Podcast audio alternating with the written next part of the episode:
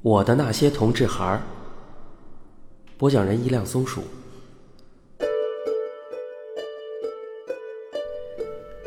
我现在成了一个十足的电脑迷，回到家的第一件事就是打开电脑，然后才是换上拖鞋和家居服。我进入自己的博客界面，两天没在家，又收到了不少留言和纸条。由于这两天了解了星儿曾经的坎坷，此时再看到这些孩子的文字，我仿佛看到一颗颗满目苍夷的心，对他们又增加了一份心疼。进入邮箱，再一次翻看额尔敦给我的那封信，当看到他所说的：“阿姨，您对同志还缺乏了解，我们的生活和异性恋有着天壤之别，树林里有两条路。”我被命运逼迫到了人迹罕至的一条，那是多么与众不同的一条路。所有的事并不像您想象的那么简单。我觉得如今才真正理解了他这句话，这不禁让我感慨：同志之路真是有多么的与众不同的一条路。所有的事并不像我想象的那么简单。但是我仍旧觉得额尔敦的生活状态应该改变。也能够改变，人家星儿不就是通过努力过上了自己想要的生活了吗？但是该怎么样去转变，我一时也想不明白。此时我起码意识到了，额尔敦的生活不是仅凭他自己的努力就可以改变的，社会也有不可推卸的责任。如果社会文明程度高了，每个人在不违法的前提下，能够按照自己的意愿去选择，每个人的选择都能够得到应有的尊重，而不是遭到歧视。相信大多数同志能够正大光明的像星儿他们那样过上稳定的家庭生活，就不会像额尔敦这样得不到一份完整的爱情了。我觉得，命运既然让我和这样一些孩子的生活道路有了交集。我就应该为他们做点什么，于是，我写下了这样一篇博文。我愿意做你们的知己。当我知道有这样一群人，你们没有错，但暂时还得不到大多数人的理解。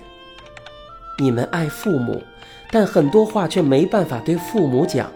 因为把真话对父母讲了，从此家里便没有了安宁。你们有异性的姐妹，情同手足，但有些话也无法讲，讲出来对方会睁大惊恐的眼睛。你们有同性的兄弟，但彼此之间关系微妙，甚至一句话说错，连兄弟都没得做了。因此，你虽然有许许多多的朋友。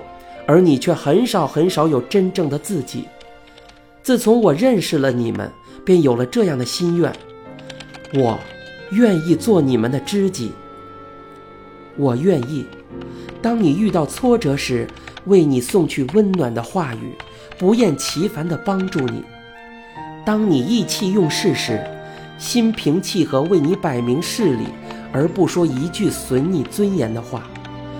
当你遇到困难时，能为你着想，尽一切来为你排忧解难；当你愉快时，也会把自己的愉快告诉你，与你共享那份愉快的喜悦；当你烦恼时，即使我也正处在烦恼之中，我会忘掉自己的烦恼，把欢乐带给你。我愿意。我们之间无需花言巧语，更无需刻意隐瞒自己。我愿意为你牵肠挂肚，为你们默默的奉献自己。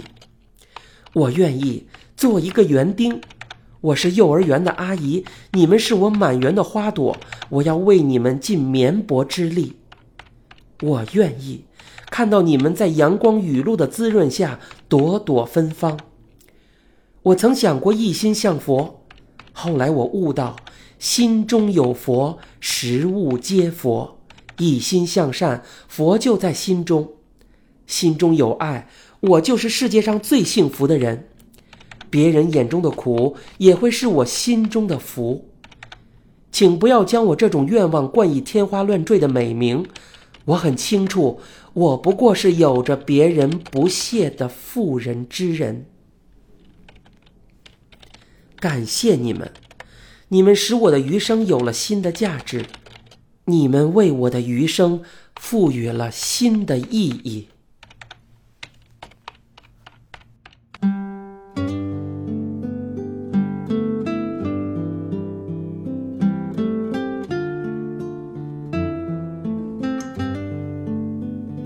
那天从桂香家回来的时候，下了汽车，我看了看时间，都已经是下午三点了。于是站在车站考虑，是直接买菜呀，还是先到家里歇一会儿再说。看不远处小亮走了过来，他那像鸵鸟一样走路的样子啊，很容易从人群里认出来。我刚要和他打招呼，发现紧跟着他身后还有一个人，我心里一哆嗦，这个人正是小亮的妈妈，也就是自己的同学。刘小丽，让我吃惊的原因是，如果不是和小亮站在一起，真不敢相信这就是刘小丽呀。我从十几岁就和刘小丽认识，到如今怎么也有几十年了，对她那要强的性格太了解了。她虽然长相平平，却绝对拥有着一种常人没有的气质，走起路来永远是挺胸抬头，脖子和脊背一条线。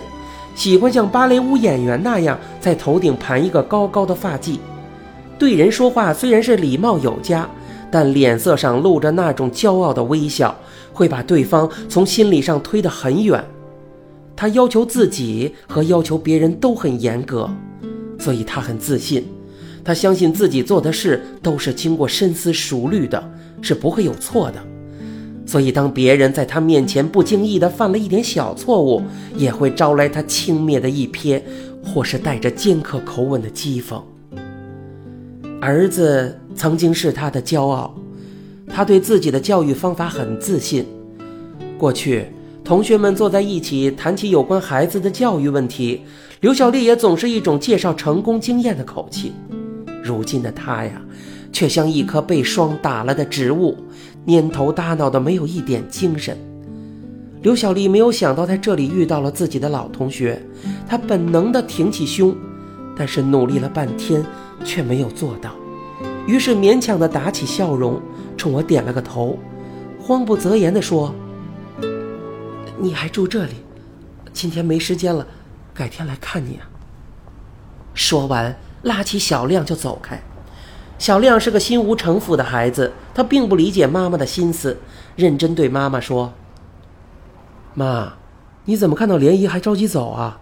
我和莲姨住一个楼呢，林姨对我可好了，经常让我到她家里去吃饭。”听了这话，刘小丽知道我对她家里的情况肯定是了如指掌了，那本无血色的脸腾的一下红了起来，一副无地自容的样子。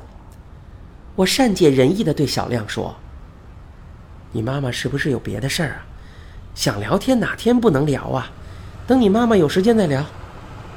刘小丽慌慌张张的点了点头，拉着小亮就走了。我望着他们远去的背影，心想：这孩子犯了错误，跌了个跤，爬起来，拍拍土，可以继续往前走。可是这做父母的，却觉得抬不起头来，甚至失去了生活的方向。我明白。刘小丽这样的人啊，各种各样的困难都很难击垮她，唯独不能丢了面子。在他的心里，这面子比什么都重要。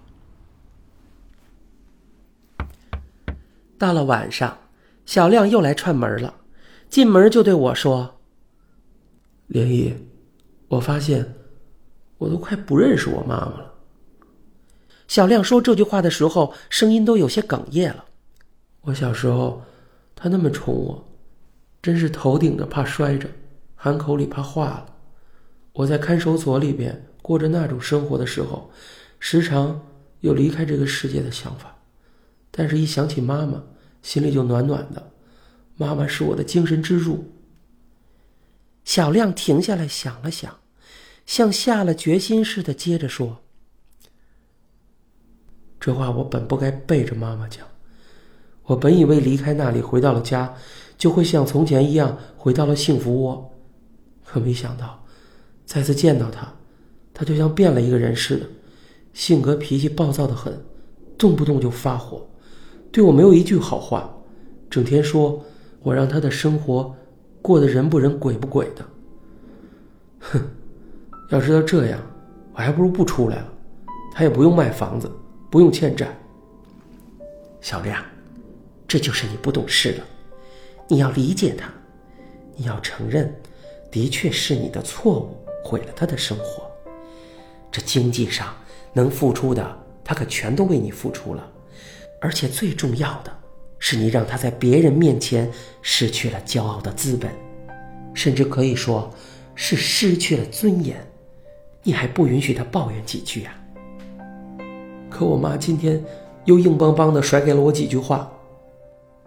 你给我记住了啊，别给我找什么女朋友，我们家可没钱再娶媳妇儿。小亮。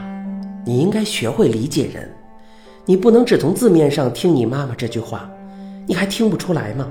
她说这句话其实是在为你的婚事着急，但是又无能为力，才赌气说这话的。小亮想了想说：“你说的也是啊，今天就是因为提起舅舅家的弟弟下月结婚，我妈才对我说这句话的。”聊了一会儿，小亮逐渐的冷静下来。